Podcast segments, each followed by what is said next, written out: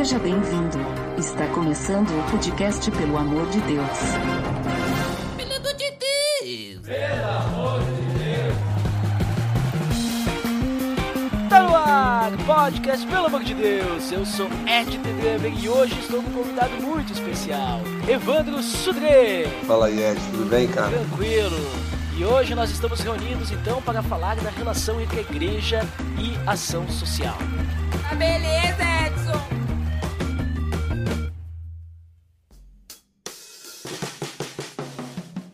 Você está escutando o podcast no site pelamordedeus.org.br, que vai ao ar sempre nas sextas-feiras, a cada 14 dias. Curta nossa fanpage em facebook.com/barra oficial PADD. Também siga no Twitter, através do arroba underline PADD. Ou entre em contato conosco através do e-mail contato arroba pelamordedeus.org.br.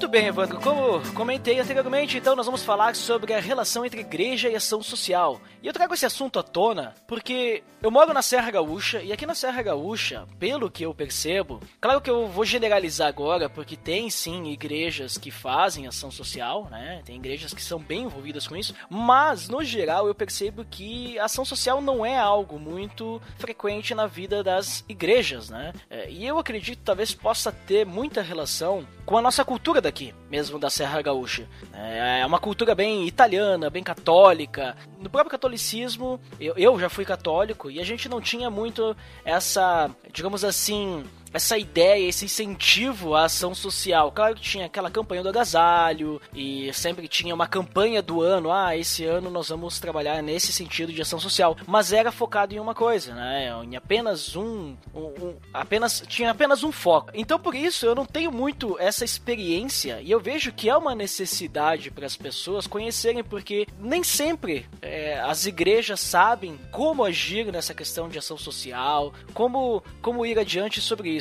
Mas antes da gente começar a falar sobre ação social, eu gostaria de que tu falasse um pouquinho de ti, Evandro, para as pessoas te conhecerem. Então, quem que é o Evandro? Bom, eu- o Evandro é o filho da dona Leia e do senhor Ciro, que são missionários lá em São Paulo. Foram eles quem me ensinaram a dar os primeiros passos na missão. Eu costumo dizer que eu não me lembro de ter me tornado missionário pelo fato de que na igreja em que eu cresci a gente tinha uma espécie de grupo de escoteiros que era muito massa. É, e com oito anos de idade a gente já estava indiretamente envolvido com missão. Aos 11 a gente já estava conversando com morador de rua e, e eu me tornei embaixador do rei, que era o nome desse, desse processo, né, desse ministério que existia nas igrejas batistas no Brasil, que foi onde eu cresci. É, e não parei mais. É, em 95 eu comecei a me envolver com missões urbanas, comecei a viajar o mundo e, e não parei mais. Por essa experiência de, de viajar o mundo, de conhecer vários países, de começar a dar aula e treinar missionários em vários países, trabalhar com ação humanitária em vários países, em 2008 eu fundei o Under Fate, é, que começou em São Paulo.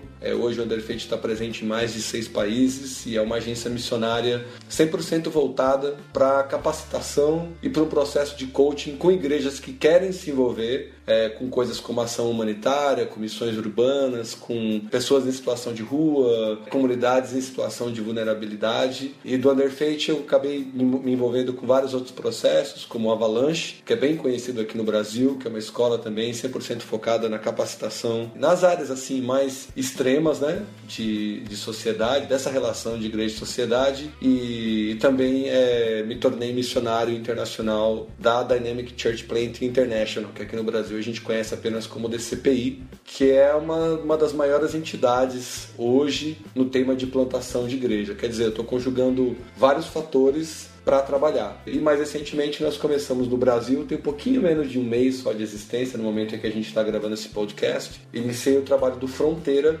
que é uma iniciativa 100% social, embora seja permeada por valores cristãos, é uma iniciativa 100% social, 100% voltado para famílias, para a área de dignidade. Então a minha vida toda é voltada para as missões urbanas. Sou casado com a Adelisa, que também é missionária internacional da DCPI, e a gente está morando em Campo Grande, né, na região, no início do, Cerrado brasileiro, na região centro-oeste, e aqui a gente está começando a desenvolver um trabalho missionário. Desde o mês de abril de 2016 a gente está desenvolvendo esse trabalho missionário aqui também. Então, como a gente pode perceber, a tua experiência é bem grande na área de missões, né? E querendo ou não, como eu pude perceber, dando uma olhada nesses, nessas missões que que tu comentou, Under Fate, a comentou a DCPI, né? Uhum. E entre outros, eu percebi que é bastante trabalhado quando é feito a missão também a parte social, né? Então, falando sobre a parte social, como, como é que tu poderia definir ação social? É, existe uma,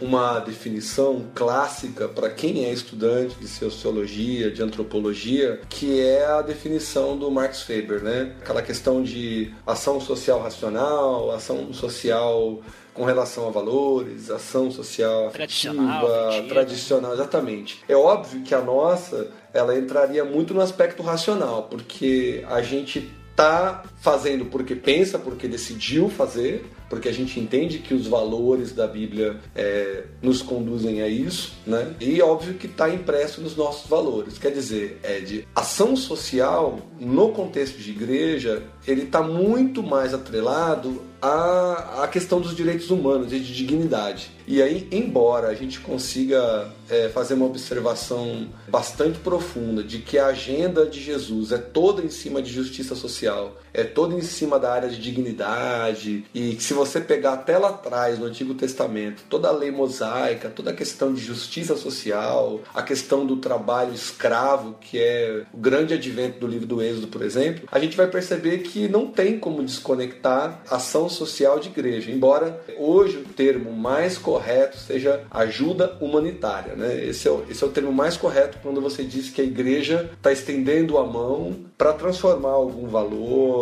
para mudar alguma, algum contexto ou agir realmente em resposta à questão de calamidade, por exemplo, terremoto, né? A igreja chegar e ajudar, mas vai muito além. Hoje nós estamos pensando a igreja diretamente envolvida na área de educação, estamos pensando uma igreja que é relevante politicamente, né? uma igreja que protesta, né? assume seu título de protestante e não protesta meramente a Roma, mas protesta diretamente na questão de abuso é, infantil, de violência doméstica, de corrupção.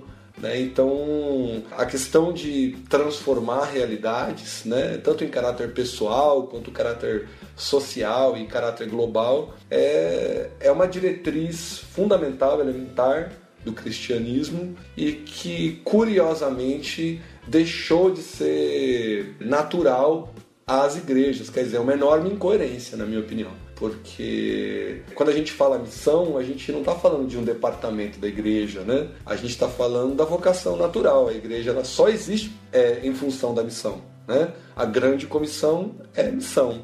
E curiosamente, para essa questão dessa, desse, dessa formação de guetos eclesiásticos, né, a missão acabou compartimentada. Hoje o que a gente mais vê são igrejas que tratam a missão. Olha, existe o departamento de missões, existe o líder de missão, existe o departamento de evangelismo ou evangelização e existe o departamento de ação social. Então, às vezes é um pouco confuso entender esse espectro que a igreja que a igreja desenhou né, no último século. E, e fica realmente é, tenso assim para as pessoas falarem poxa como que eu me engajo nesse negócio né? Vira um tema especial. Mas na verdade a gente está falando de cristianismo. Básico puro simples é, da maneira mais é, sublime assim de, de, de, de fé de prática de conduta é interessante quando tu comenta que, digamos assim, o cristão mesmo, o papel do cristão é fazer a diferença na sociedade. É, essa parte da questão da missão, ela tá embutida, digamos, em tudo que o cristão vai fazer. A própria, a própria vida do cristão, a própria questão de ser um adorador a Deus já, já faz parte da missão. E quando tu diz, as, as, muitas vezes as igrejas elas departamentalizam, não sei se existe essa palavra, né, uhum. né, mas deu para entender, mas elas criam departamentos específicos para trabalhar com missão e trabalhar com essa ajuda humanitária, né? Quando na verdade, eu não sei se tu concorda, mas a igreja ela deveria estar tá fazendo de início a diferença na sua comunidade local, né? No, na, as pessoas que estão ao redor daquela igreja, é, o nosso vizinho, né? O próprio cristão, digamos, muitas vezes a gente não percebe, ah, eu não sou missionário, então não vou, né? Não vou ir para um outro país, mas não, o chamado do cristão é para uma missão, né? É, já, já diz a palavra, é um chamado, né? E Cristo chamou todos para que todos fossem, né? O id é para todos, não é para alguns, é para todos nós, é uma ordenança. E a gente pode, se a gente talvez não foi chamado para ir para um outro país ou para um outro bairro, talvez a gente está sendo chamado para falar com o nosso vizinho, para fazer a diferença na comunidade local. Não sei se tu concorda dessa forma também. Eu concordo em ângulo e grau, né? Na verdade, assim, tem uma frase que eu acho fenomenal, que é do Bill Hydels, e, e o Bill, ele comenta assim, é, a igreja local é a grande esperança do mundo. Né? E eu gosto de, de, de, observar por essa perspectiva, que na verdade é uma perspectiva é, muito atual, mas que a igreja já discute há pelo menos 42 anos. Quer dizer, já são 42 anos desde o Pacto de Lausanne, que foi em 74, né, na Suíça, líderes de 150 países, um movimento global, numa época de, de uma igreja que não enxerga globalização ainda, nós estamos falando da década de 70, né? E eles estão ali para discutir qual é o caráter social da igreja. É, a conclusão é esse documento belíssimo, para mim quase tão importante quanto a Declaração Universal dos Direitos Humanos, mas se trata de um documento da, da Aliança Global para a Evangelização do Mundo. Né? E um dos parágrafos mais chocantes assim do Pacto de Lausanne é justamente quando eles falam da igreja local e dos cristãos locais, independente dos seus ministérios. É mais ou menos assim, a citação é a igreja ela precisa conhecer, compreender os valores, os costumes da comunidade onde ela está inserida e dessa maneira desenvolver estratégias apropriadas para a missão. E aí eu emendo com com o Richard Baxter num dos sermões maravilhosos que ele, que ele escreveu, num sermão do Richard Baxter, ele diz o seguinte: o dia que a família cristã funcionar, será eliminada a necessidade do evangelho pregado nas nossas igrejas. Quer dizer, às vezes a gente está tentando é, fazer a ação social e o mover de Deus para o homem, o plano de salvação, de redenção para o pecador, caber dentro da igreja. E na verdade não é isso. Nem dentro da igreja é, não cabe. Então às vezes a gente ainda tem que levar essa discussão num nível acima, que é ser cristão e se importar com o caráter social, se importar com direitos humanos, com dignidade, com vulnerabilidade, com abuso, com tudo isso, fora do contexto de igreja local também. Quer dizer, a igreja local precisa desenvolver isso na cabeça do cristão e o cristão precisa ter liberdade de agir fora da igreja local. Problema. Problema é que no Brasil em que nós vivemos, eu espero que não seja assim aí no sul, mas já tem até pessoas que evangelizam por conta própria na rua que são repreendidas pelo seu líder local pelo seu pastor, do tipo, cara, como que você está evangelizando na rua sem me falar? Nossa. Né? Ou você foi pego distribuindo folheto na rua e por isso vai ter que conversar com a tua liderança porque você fez um freelance, né? então é muito confuso. Nossa, não, aqui, aqui na Serra Gaúcha, aqui pelo menos não fiquei sabendo de histórias desse tipo. Mas é que é, a questão cultural, ela é bastante diferente. É, eu percebo, assim, na própria igreja que eu frequento, né, a mesma igreja, ela tem aqui na Serra Gaúcha, né, tem algumas, algumas cidades, e também tem ah, na região do Vale dos Sinos, que a gente chama, né, que é a capital, Porto Alegre, Novo Hamburgo, por aí, né. A gente já percebe, a gente percebe até mesmo uma diferença cultural da, da mesma igreja, assim, né, das igrejas que são de lá e as igrejas que são daqui da Serra. É bem diferente, assim.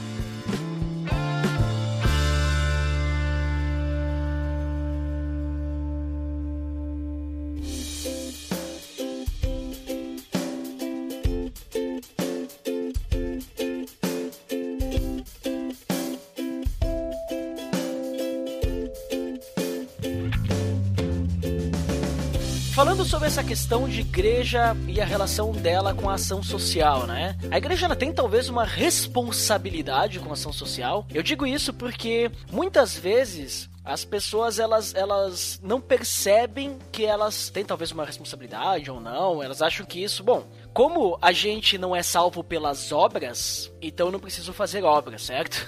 Tem gente que pensa assim. Mas claro que daí a gente lembra lá e diz, olha, a Bíblia diz, de que adianta a sua fé sem obras, né? Se ela não tiver obras. Uma fé sem obras é uma fé morta. Tu precisa demonstrar com obras, mas não é as obras que vão te salvar. Então, a igreja ela teria talvez uma responsabilidade com essa questão de ação social. A igreja ela teria que buscar ajudar o próximo, buscar dentro da própria comunidade, se a igreja não tem condições de sair da sua comunidade, mas pelo menos na sua comunidade fazer alguma diferença, é uma responsabilidade da igreja isso? Eu acho que a responsabilidade da igreja igreja está é, tá diretamente atrelado a tornar aquele pecador que acabou de vir para a igreja, seja, se você quiser a definição clássica, né? Ele se tornou um fiel em Cristo, se tornou cristão. O papel da igreja é educar, estabelecer um processo de discipulado sólido, bíblico, que garanta para esse novo cristão, ou até para um cristão antigo que queira tomar vergonha na cara, né?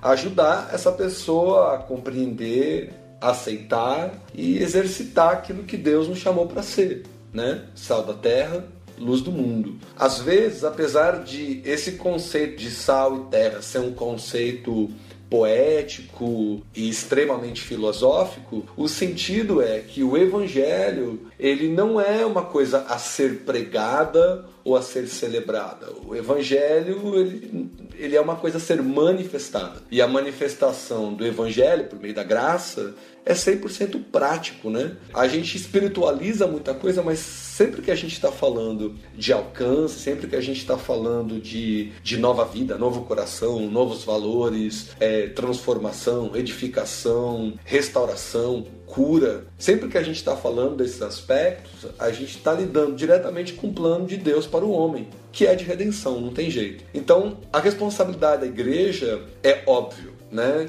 É, tentar descompartimentar o departamento e fazer com que a igreja é, comece a trabalhar como organismo vivo, né, como família, independente de todas as questões de membresia e principalmente formar cristãos saudáveis, cristão cidadão mesmo, né? Eu sei que o tema central desse podcast não é teologia da missão integral e nem eu sou a primeira pessoa a levantar a, a, o estandarte da, da TMI, mas é muito importante que o cristão seja cidadão, é muito importante que a família cristã seja hospitaleira, que seja preocupada com as questões políticas, que ligue sim a TV e que acesse sim os canais de rede social e internet para se informar e para reagir a tudo isso, né? E isso é, isso é o mais importante, entender os novos padrões de sociedade e conseguir entrar ali como cristão e ser salvo e ser luz. Para mim, a res grande responsabilidade da igreja é educativa. Uhum. Então, digamos assim, na tua visão, a responsabilidade, responsabilidade maior da igreja é aquilo que Cristo deixou na grande comissão, né? Vão e façam discípulos, né? É isso mesmo. Para mim, é, é, o ministério de Jesus, ele, ele não é para a cruz, né?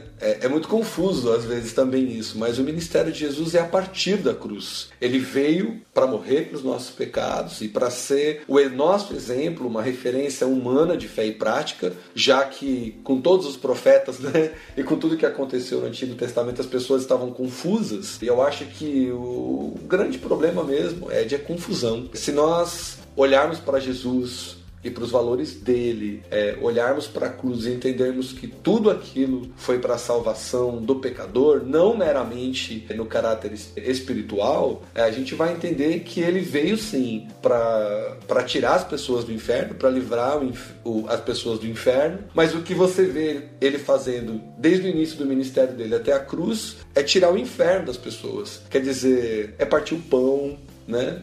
É tratar de questões sociais, como é, aquela discussão é, importante dele com a mulher samaritana, né? E, e, e, entender que os povos têm que conversar. E o capítulo 13 de Hebreus, para mim, é a síntese de tudo isso. Quer dizer, a vida em Cristo, o processo de transformação espiritual, ele, ele se dá início pelo aspecto é, social. Senão, a Bíblia não estaria dizendo para a gente, por exemplo, em Hebreus 13, é, sofra de, de, a ponto de se sentir preso com as pessoas que estão presas, a, a, ponto de se sentir machucado com quem está machucado, a ponto de se sentir doente por quem está doente, a ponto de sentir frio como as pessoas que estão é, passando frio ou fome é, como as pessoas que estão passando fome. Então a gente precisa corrigir a nossa perspectiva e corrigir a nossa percepção de quem é Cristo e de por que ele morreu pelos nossos pecados e qual é o ministério de Jesus hoje, né? Ministério de Jesus hoje, nosso Salvador. Cumpriu, foi a cruz,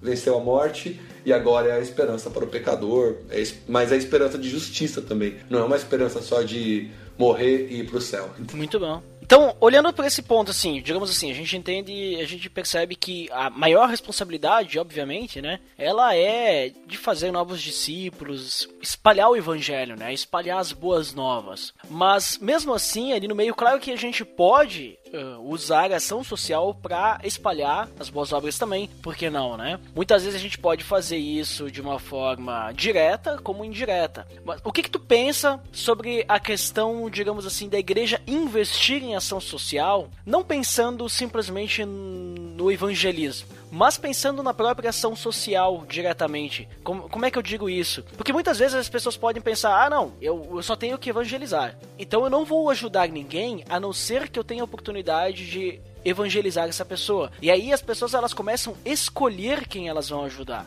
né? E aí isso pode até se confundir um pouquinho com proselitismo, né? Claro que daí agora eu tô sendo bem grosseiro, né? Mas a questão é, será que a igreja não pode também investir em projetos para ajudar a sua comunidade ou até enviar pessoas para fora para ajudar outras comunidades que estão necessitando, visando inicialmente para apenas ajudar mesmo uma questão social, uma ajuda humanitária, assim como a igreja também envia uh, na sua comunidade e para fora pessoas em missão para poder espalhar a palavra. Será que uh, não é interessante também a igreja investir nisso? Porque querendo ou não, a igreja, se ela fizer isso, digamos assim, ah, eu vou pegar aqui na minha ah, no bairro que tem a minha igreja, tem bastante criança na rua, vamos dizer assim. Ah, então a igreja vai fazer uma escolinha de futebol, né? Então vamos fazer uma escolinha de futebol, digamos assim, vamos botar essas crianças para elas não ficarem na rua sem fazer nada e tal, vamos dar um lanche para elas. Daqui a pouco,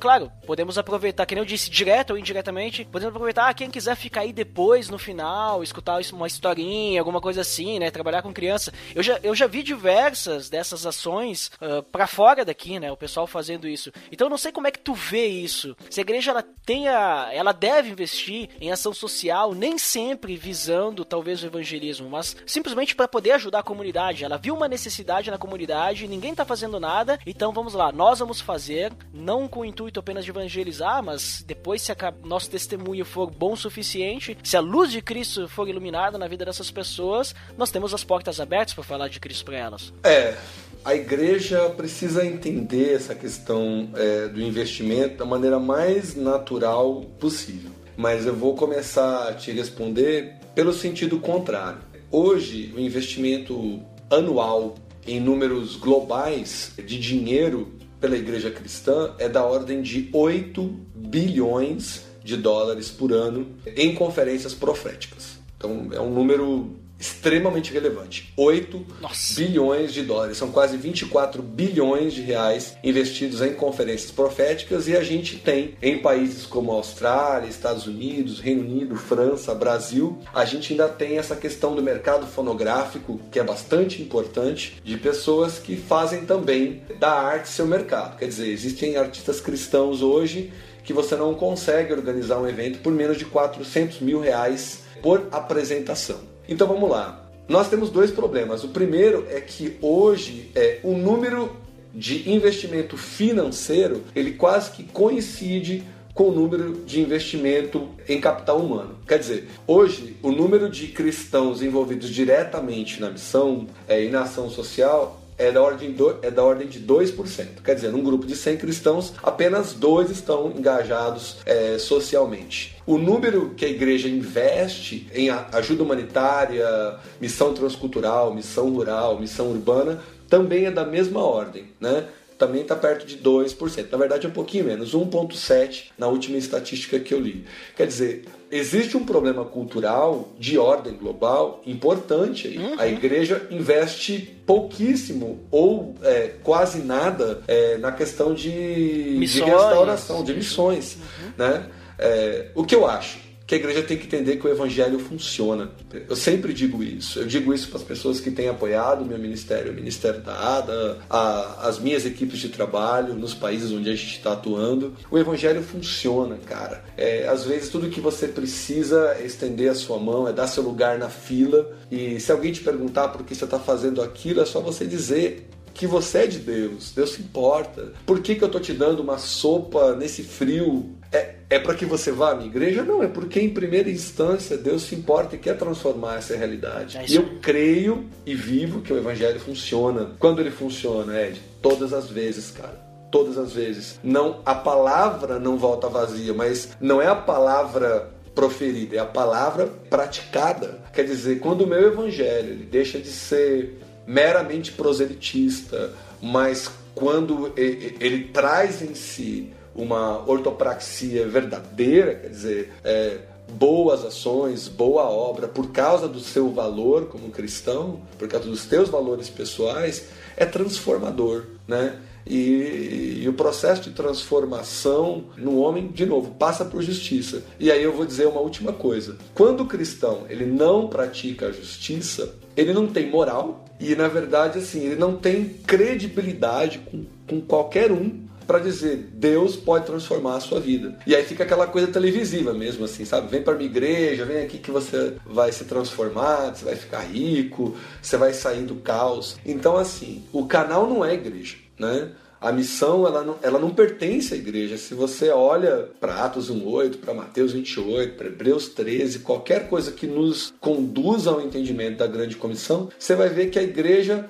é um veículo, a igreja é parte do processo, ela nem é o ponto central em si. Embora, de novo, né, no processo de, de discipulado, no processo de formação cristã, a igreja é a base. Né? Então é ela quem, teoricamente, deveria ser a força motriz, o catalisador da missão no mundo, mas essa não é a realidade da igreja de hoje, não. A igreja de hoje está preocupada com outras questões, né? e isso é bastante desesperador no meu ponto de vista. Cara, muito bom isso aí que tu comentou. E eu fiz essa pergunta por causa que eu gravei um episódio um tempo atrás, episódio 49 do Pelo Amor de Deus, inclusive, link no post, que a gente falou sobre empreendedorismo social cristão. E a gente falou bastante sobre a questão de empreendedorismo social, como que isso pode também ser trabalhado na, na questão cristã, né? E essa questão de empreendedorismo social, bom, empreendedorismo é o que está em voga atualmente, né? E o empreendedorismo social, ele também está crescendo, né? Com essa ideia, bom, vamos fazer a diferença na sociedade, vamos ajudar o próximo com o empreendimento, né? E a, e a questão do empreendedorismo social cristão é também isso, vamos fazer algo que vai poder, para que as pessoas possam perceber a graça de Deus, né? Que a gente possa ajudar realmente através do nosso empreendimento. Então,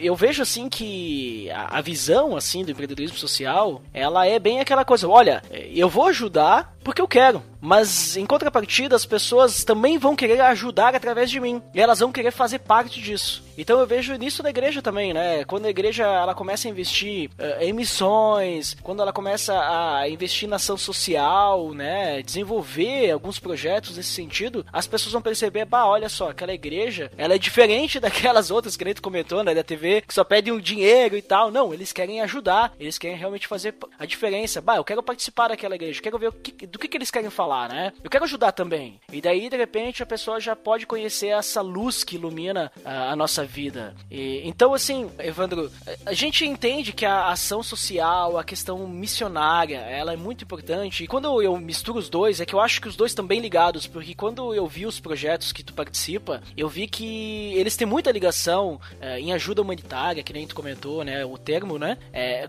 nas missões que são feitas. A igreja que tá hoje, e hoje ela não tem muita muita ação em sua sociedade, na, na sua localidade. Como é que ela pode talvez começar a desenvolver isso? Será que. Porque às vezes a gente pensa, ah, ah muito simples, vamos pegar um cara ali que tá interessado, vamos mandar ele pra missão. Tá, mas será que é só isso? Será que hum, a gente não tem que incentivar todo mundo ser, entre aspas, missionário, né? Mesmo que talvez um vai sair ou dois vão sair, mas outros vão ser missionários na localidade. Como é que a gente pode uh, dizer para uma igreja hoje que não tem um trabalho assim de ação social, alguma coisa assim, desenvolver esse trabalho uh, na sua comunidade ou, sei lá, depois expandir os horizontes? É curioso, né?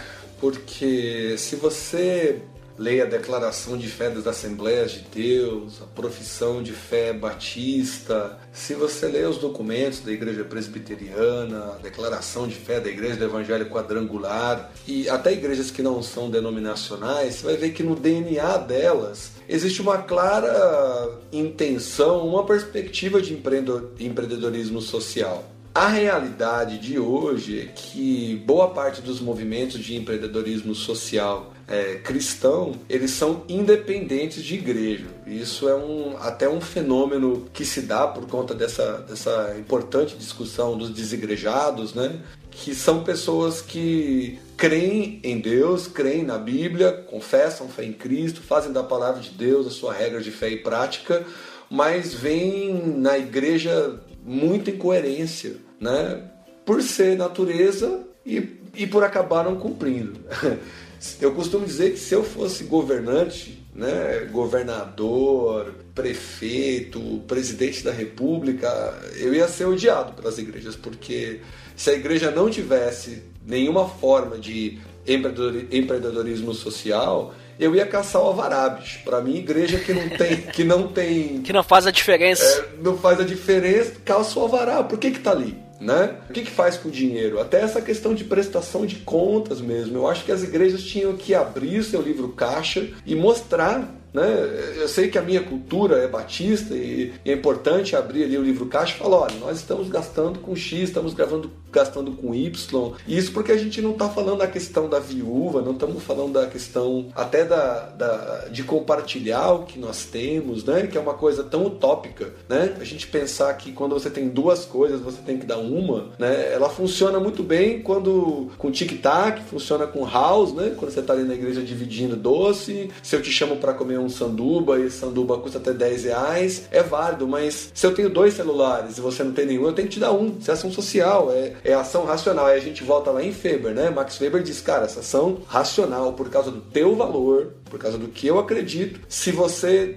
não tem um celular eu tenho dois, eu tenho que te dar um. E a mesma coisa, cara, é para carro, casa, terreno, só que é utópico demais. Por quê? Porque o evangelho ele é utópico, a palavra de Deus ela é utópica e a gente tem que se ligar nessa questão de utopia. Então, assim, eu acho que o que a igreja tem que fazer é rever o seu DNA. A igreja, ela muda a partir da conscientização. E aí eu acho que é bacana, porque as igrejas têm participado das conferências de missões urbanas, dos seminários de missões urbanas, dos simpósios que acontecem ao redor do Brasil, porque o nível de discussão de missão no Brasil é muito alto. Se eu for comparar isso com a América Latina, e se eu for comparar a discussão hoje de missão urbana até nos Estados Unidos da América, que eu posso falar por ter vivido lá, por meu ministério, sei lá, cara, nós estamos adiantados na discussão, assim, algumas décadas em relação a alguns países. Mas ainda é sabido que o Brasil também é um lugar assim onde a corrupção é parte da nossa educação moral informal, quer dizer, não ensina na escola, mas você aprende a ser corrupto é, no restante do tempo, né? E eu acho que a igreja só tem que revisar. É uma questão de realmente conferir se o que a igreja está sendo e vivendo é coerente com a palavra,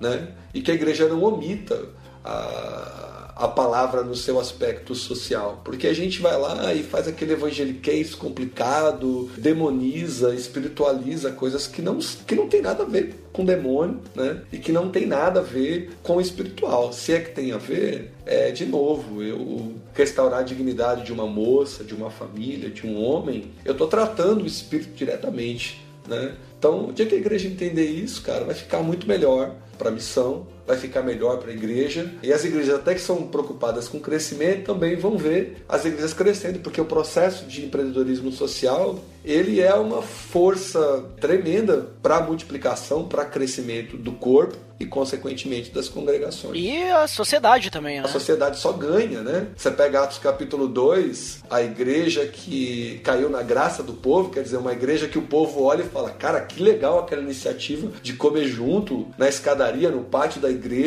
de dividir o que tem, né? Naquele contexto, aliás, não existe evangelista, né? Atos capítulo 2 vai caminhando para o final do capítulo dizendo: dia a dia o Senhor ia acrescentando aqueles que iam sendo salvos. Então, a, a, o papel do missionário, como plantador de igreja, como apóstolo, como viajante, nem existia nesse contexto. Quer dizer, a igreja é um negócio muito legal, é um negócio muito funcional. É, é nós estamos definitivamente falando da noiva de Cristo, definitivamente falando é, no mecanismo, no organismo vivo que Jesus mesmo instaurou para que seja o ponto central do processo de salvação é, do homem, mas ela deixou de ser esse ponto central simplesmente por uma incoerência. É como se fosse uma perda de identidade, né? Não sei mais quem eu sou. Né? Eu, eu era corintiano, mas agora estou torcendo pro Palmeiras. O que está acontecendo com a minha cabeça? Né?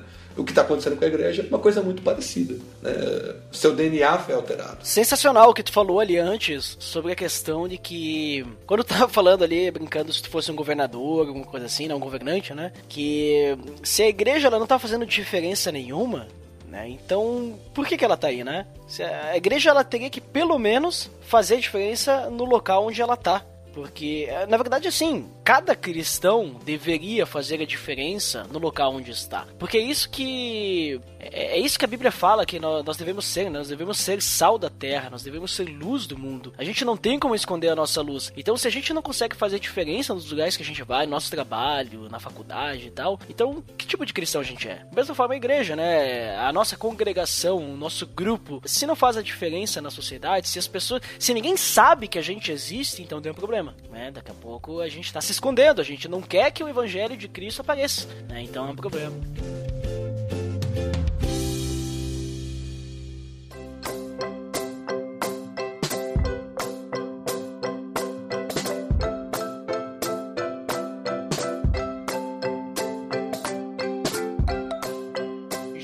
Entendeu esse ponto ali sobre a questão de ação social, tu tem algum exemplo de algum case, alguma coisa assim, de ação social ou missão, missões, alguma coisa que tenha relação com isso, só pra gente conhecer um pouquinho mais sobre esse assunto? Tenho sim, tenho vários. Eu vou, eu vou citar o meu caso, por ser missionário de, de profissão, não significa que a minha profissão comercial, a minha profissão, por conta da minha formação é, acadêmica ou autodidata, no meu caso, né, traduz para mim uma coisa que é muito doida. É, e me faz lembrar de uma história maravilhosa de Martim Lutero.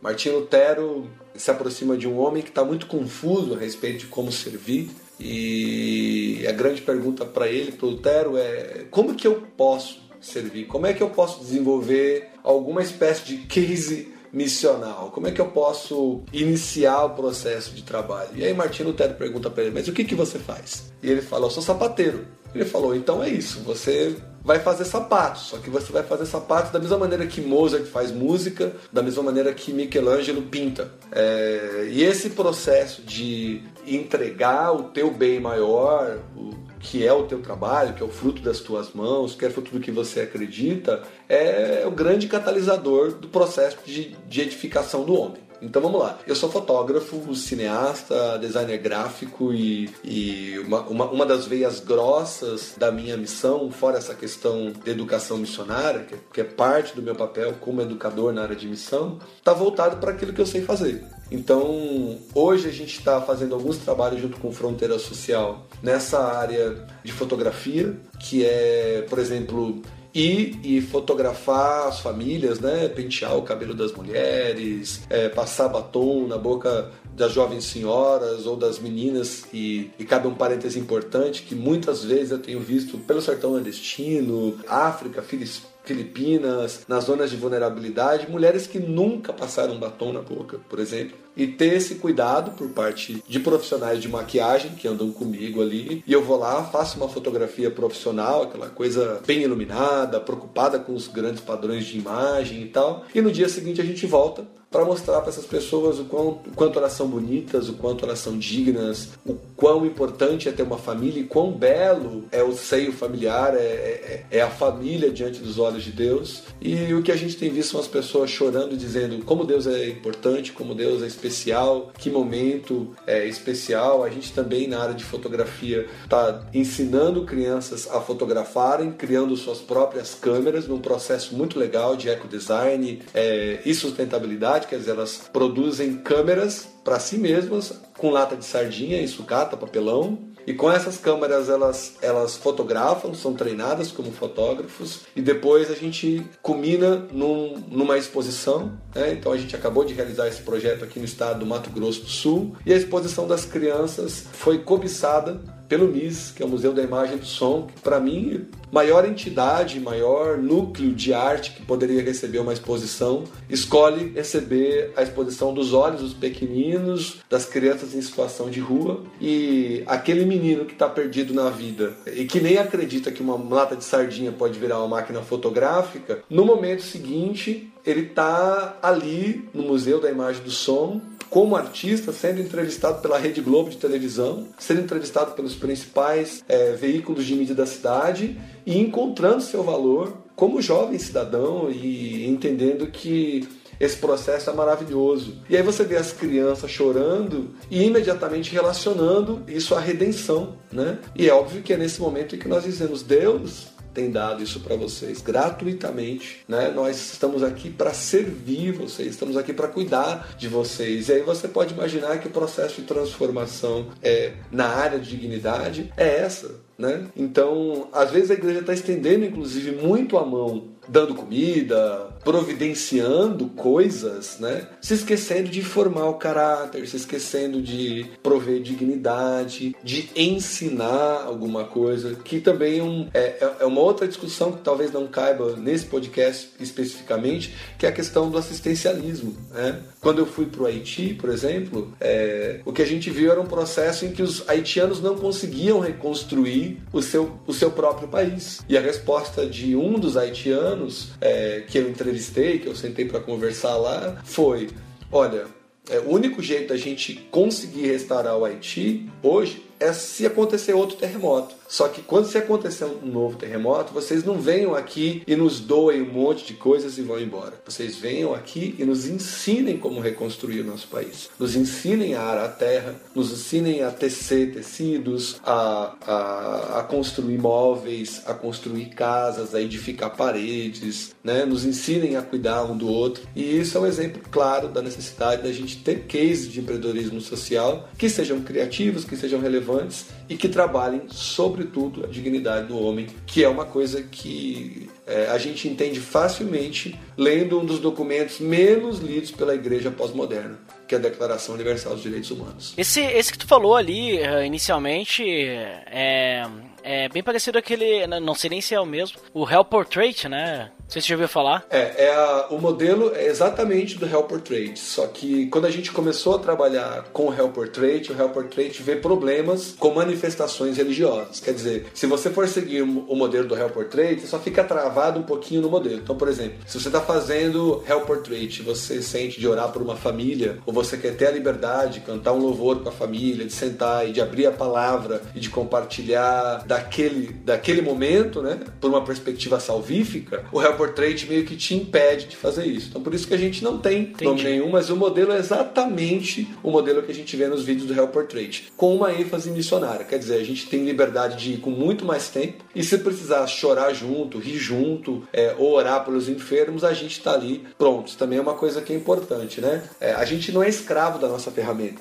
Então, se eu tiver que me armar para rodar um longa-metragem num país mas chegar lá eu tenho uma coisa mais urgente para fazer e que Deus me direciona a fazer, eu tenho que ter direção do Espírito para largar aquela coisa que eu fui para fazer uhum. e fazer a vontade de Deus, né? Então, às vezes, isso também é uma coisa importante, que tem muito ministério que se foca por uma perspectiva peculiar e diz, cara, eu faço isso. Né? É, existe o caso de uma igreja que foi plantada no Paraguai, era uma igreja underground, feita para gente maluca, e na porta da igreja tinha criança sentada na calçada, sentada em cima de detrito, comendo comida podre, menina de 16 anos se prostituindo. Você fala, e aí, o que você vai fazer a respeito? Bom, cara, Deus me chamou para conversar com fã de rock, com punk, com gótico. Eu não converso com essas pessoas. Essas pessoas são departamento de outra igreja. Então, por conta dessa visão, eu sei que a palavra é forte, mas por conta dessa visão medíocre, é, a gente não vê o processo missional avançar. A gente às vezes vê ele meio que involuir, né? Processo de involução,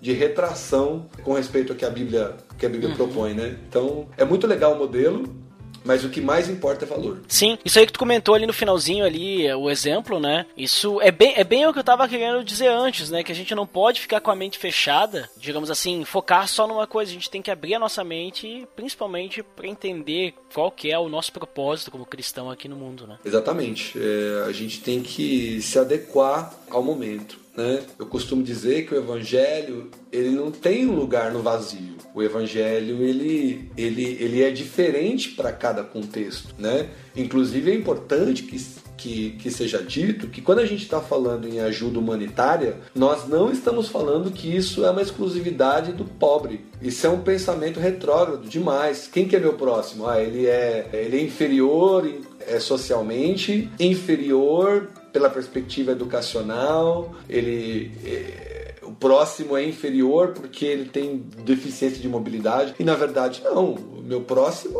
são os políticos do Brasil, os meus meu, meu próximo são pessoas que são muito mais ricas financeiramente do que eu. O, o meu próximo mora no bairro mais elegante da cidade. O meu próximo é proprietário de, de bens, de riquezas, de empresas, mas ele é carente do amor. Quer dizer, a ação humanitária é uma ação não meramente social na questão de prestar ajuda a uma necessidade socioeconômica, ou socioeducacional ou de saúde. Não, é ação humanitária próprio nome já diz, né? É agir em favor do humano, do desesperado, é, daquele que está num processo complicado de, de depressão, num, num, quadro complicado de tendência suicida, ou um quadro complicado de abuso e violência, que às vezes é, é até mais comum nas classes média, média alta, do que nas baixas. Existem vários processos que a gente tem que aprender a, a observar melhor. E nisso a igreja também tinha que abrir os olhos. Né? Eu gosto muito dessas discussões mais novas, aonde que a gente precisa investir, para onde que, o, que, os olhos do mundo estão voltados, né? E todo mundo gosta muito de falar, vamos, vamos enviar missionário para a África, mas a África está saturada de missionários. O processo de evangelização lá já já aconteceu e você tem países como a França, que é um país entre aspas, de primeiro mundo, embora exista muita pobreza ali na periferia de Paris, e que é um país em que a necessidade de foco missionário é, é gigantesco. É a mesma coisa aqui no Brasil. A gente olha pro Acre e fala, olha, que lá é um meio de mato e tal. A capital mais evangelizada do Brasil é Rio Branco. A menos evangelizada é Porto Alegre. então, é, se a gente começar também a travar nossa visão de que a ação social é uma coisa diretamente relacionada a processo de pobreza e carestia, a igreja também não vai avançar, né? Porque a igreja também precisa alcançar os ricos. Na verdade, é até mais difícil que eles se salvem do que os pobres, né?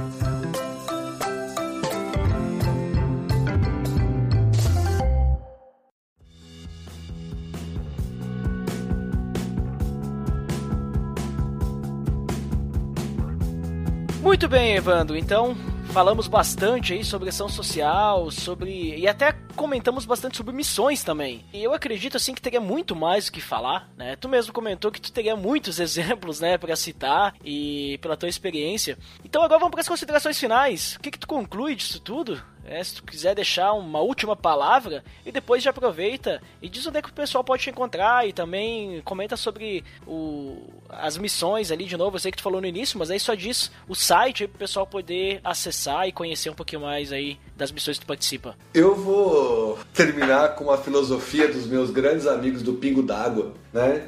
Se a igreja é ruim, a culpa é tua.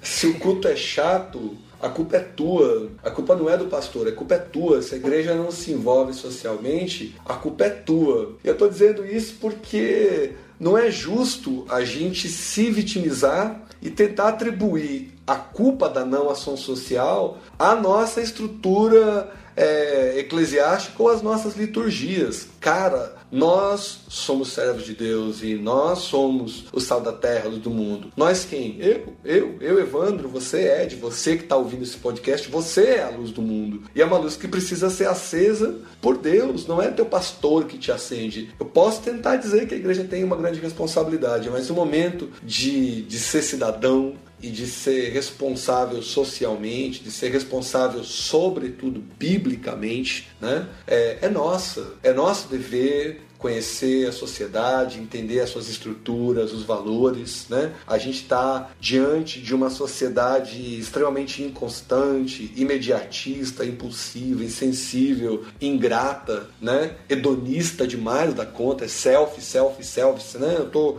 tô vivendo olhando unicamente para o meu umbigo. Então, a grande chamada e, e, e, o ponto central desse papo aqui, desse podcast sobre igreja e sociedade, igreja e ação social, igreja e ação é, humanitária e empreendedorismo social cristão, o, o, o X da questão aqui é o humano, né? É você, por uma perspectiva é, humana e individual. E essa é a minha provocação, né?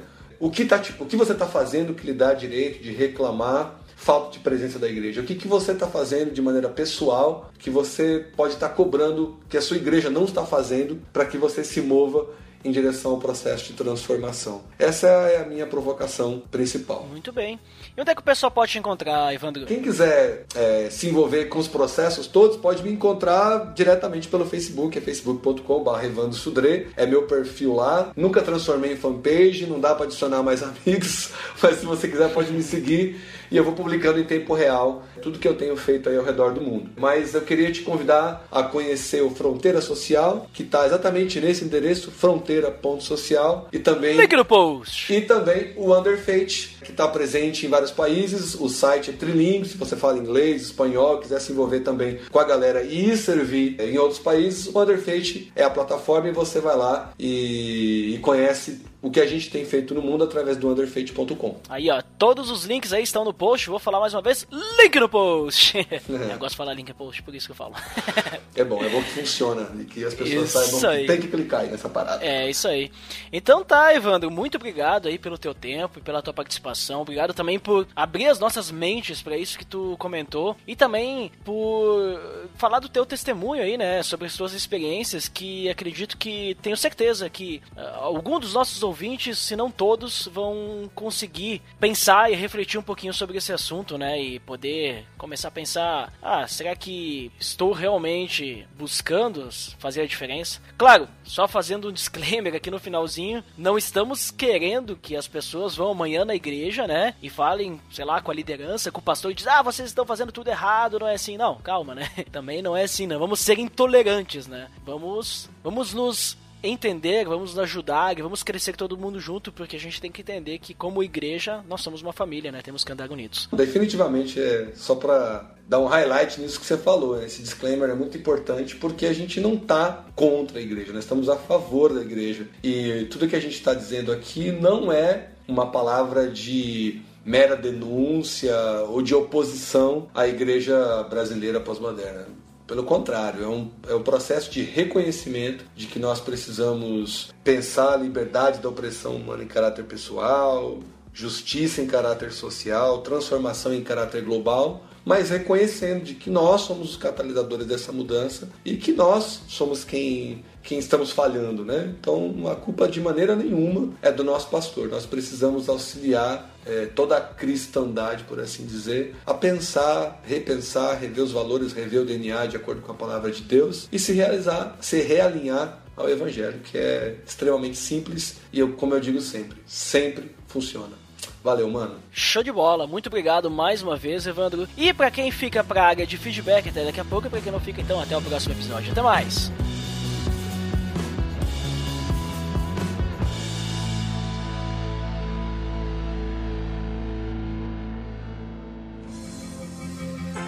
Atenção! Você está entrando na área de feedbacks. Fique ligado.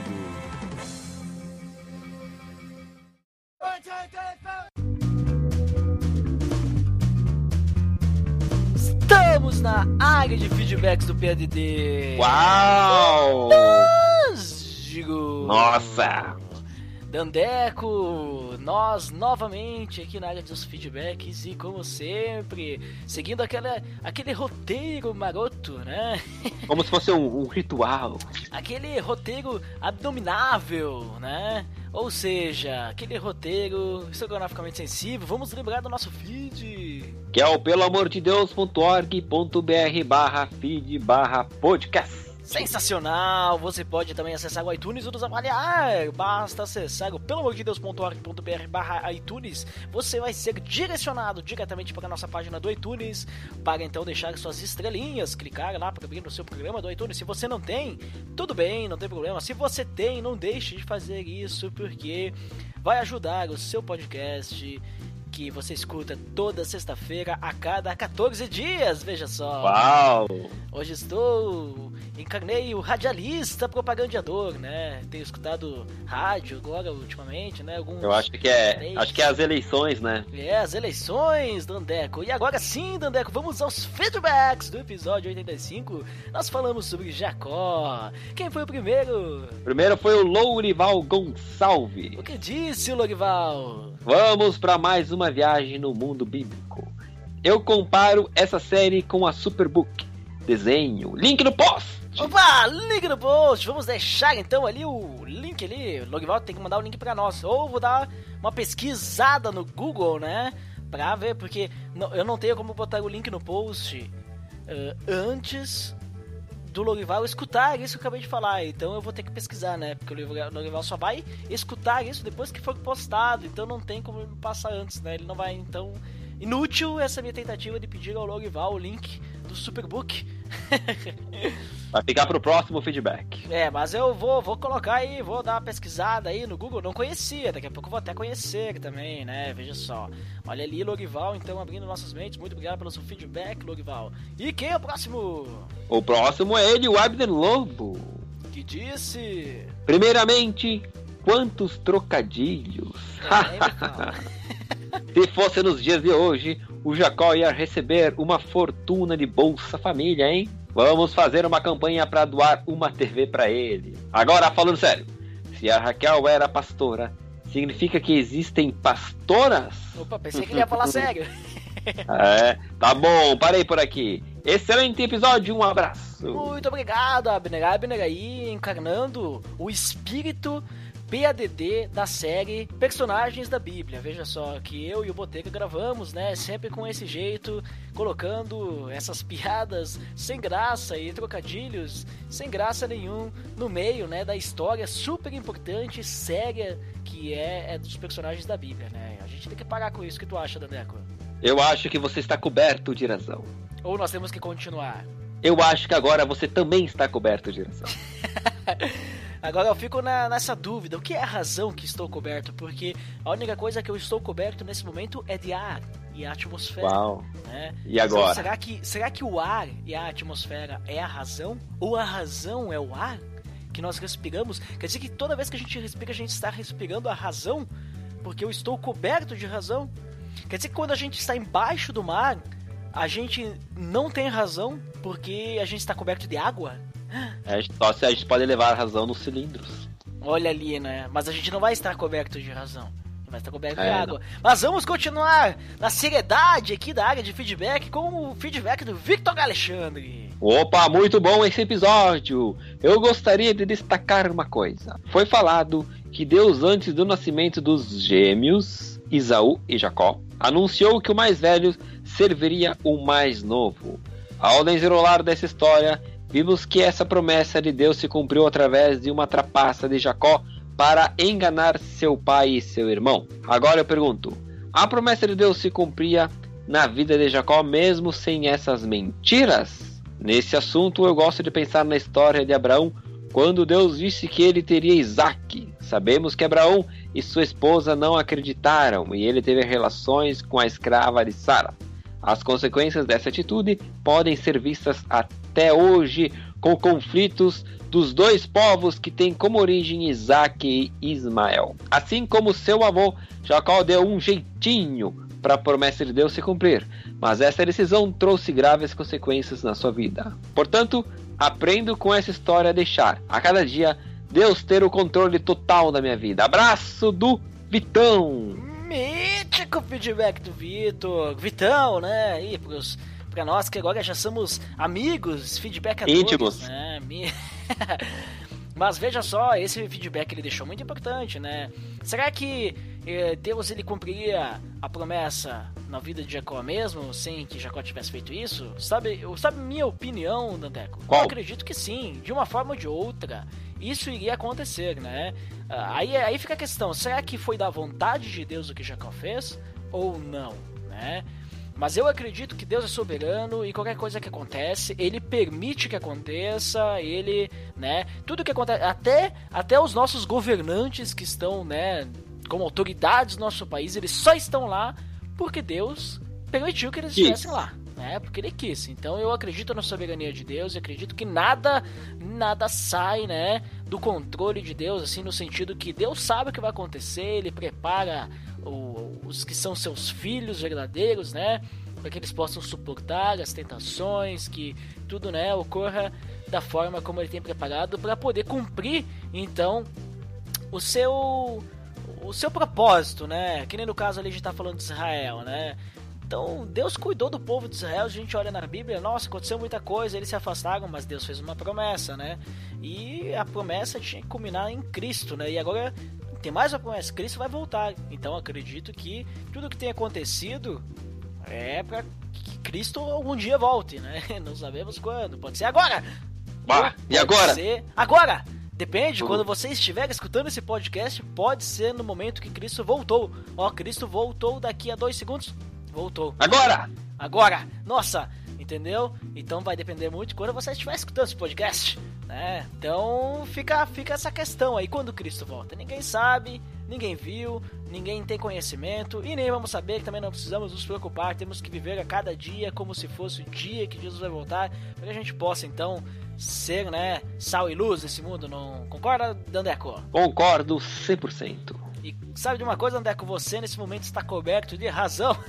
Oh, estão aqui ar puro esse, né? Ai, ai. Recebendo. é importante nós dizermos também que esse episódio que o pessoal acabou de escutar foi uma indicação do nosso ouvinte, o Denis Cruz, da Livre Cultura. Aí, inclusive, vou aproveitar, fazer aí o jabá, link no post, Livre, Livre Cultura aí, vale a pena. O pessoal lá de Manaus, né, lá do Amazonas. Faça que nem o Denis, deixa sua indicação, nós temos várias indicações de tema, pedidos, né, que nós tivemos, só ainda não encontramos formas de gravar sobre esses assuntos, temos assuntos é, interessantes, assuntos mais complicados, né? Então esse, por exemplo, do Denis, Dandeco, foi demorou bastante tempo a gente gravar, até a gente conseguir alguém para gravar sobre esse assunto. Então o Denis, ele mesmo nos indicou o Evandro e a gente conseguiu gravar esse episódio aí que você acabou de escutar. Então muito obrigado, Denis.